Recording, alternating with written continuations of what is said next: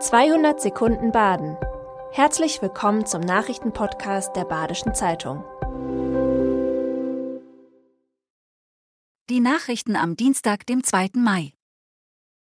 Im ersten Pokal-Halbfinale zwischen den Fußball-Bundesligisten SC Freiburg und RB Leipzig kommt es am Dienstag, 20.45 Uhr auf ZDF und Sky, zur Neuauflage des Endspiels von 2022. Vor einem Jahr hatten sich die Sachsen durchgesetzt und erstmals den Cup geholt. Dieses Mal setzen die Freiburger auf ihre Heimstärke. In der Liga kämpfen beide Clubs in einem weiteren direkten Duell am kommenden Samstag um einen Champions League-Platz. Freiburg, das erneut zu Hause spielt, ist mit 54 Punkten Vierter, RB zwei Zähler dahinter Fünfter. Seit der Publikation des Missbrauchsberichts für die Erzdiözese Freiburg sind bei der Staatsanwaltschaft vier Strafanzeigen gegen Alterzbischof Robert Zollitsch eingegangen. Der Vorwurf Strafvereitelung.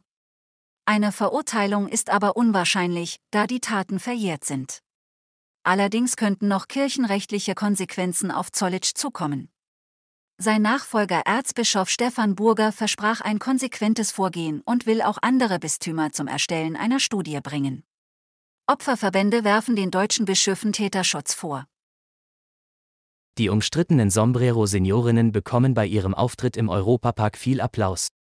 Die Veranstaltung war in Bezug auf das Thema kulturelle Aneignung kontrovers diskutiert worden.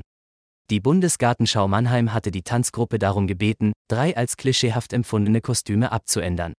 Nun wurde das Programm der Gruppe in der originalen Fassung im Europapark uraufgeführt. Bei den Gästen kam die Schau gut an. Für die Aufführung am 26. Mai in Mannheim werden die entsprechenden Kostüme allerdings noch abgeändert. Die Kinolandschaft ist im Wandel. Beschleunigt wurde dieser durch die Pandemie. In Basel schließt im Juni mit dem Multiplex das letzte Großkino im Zentrum. In Freiburg wird um die Zukunft der Friedrichsbau-Kinos gerungen und Kleinstadtkinos auf dem Land werden rar. Noch haben die Besucherzahlen nicht das Niveau vor der Pandemie erreicht. Um trotzdem wirtschaftlich betrieben werden zu können, setzen manche Investoren auf Rundumbetriebe. Neben dem Kinobesuche sollen hier auch Freizeit- und Gastronomieaktivitäten möglich sein.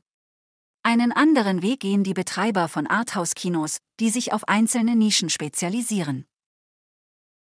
Auf der ganzen Welt hat Hochseilakrobat Johann Traber für Nervenkitzel gesorgt, Menschen zum Staunen gebracht und Rekorde aufgestellt.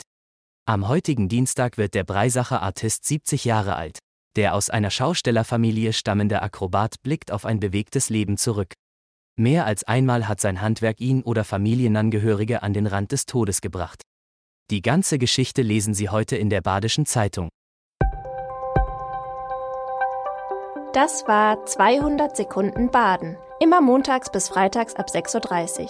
Aktuelle Nachrichten rund um die Uhr gibt's auf der Website der Badischen Zeitung badische-zeitung.de.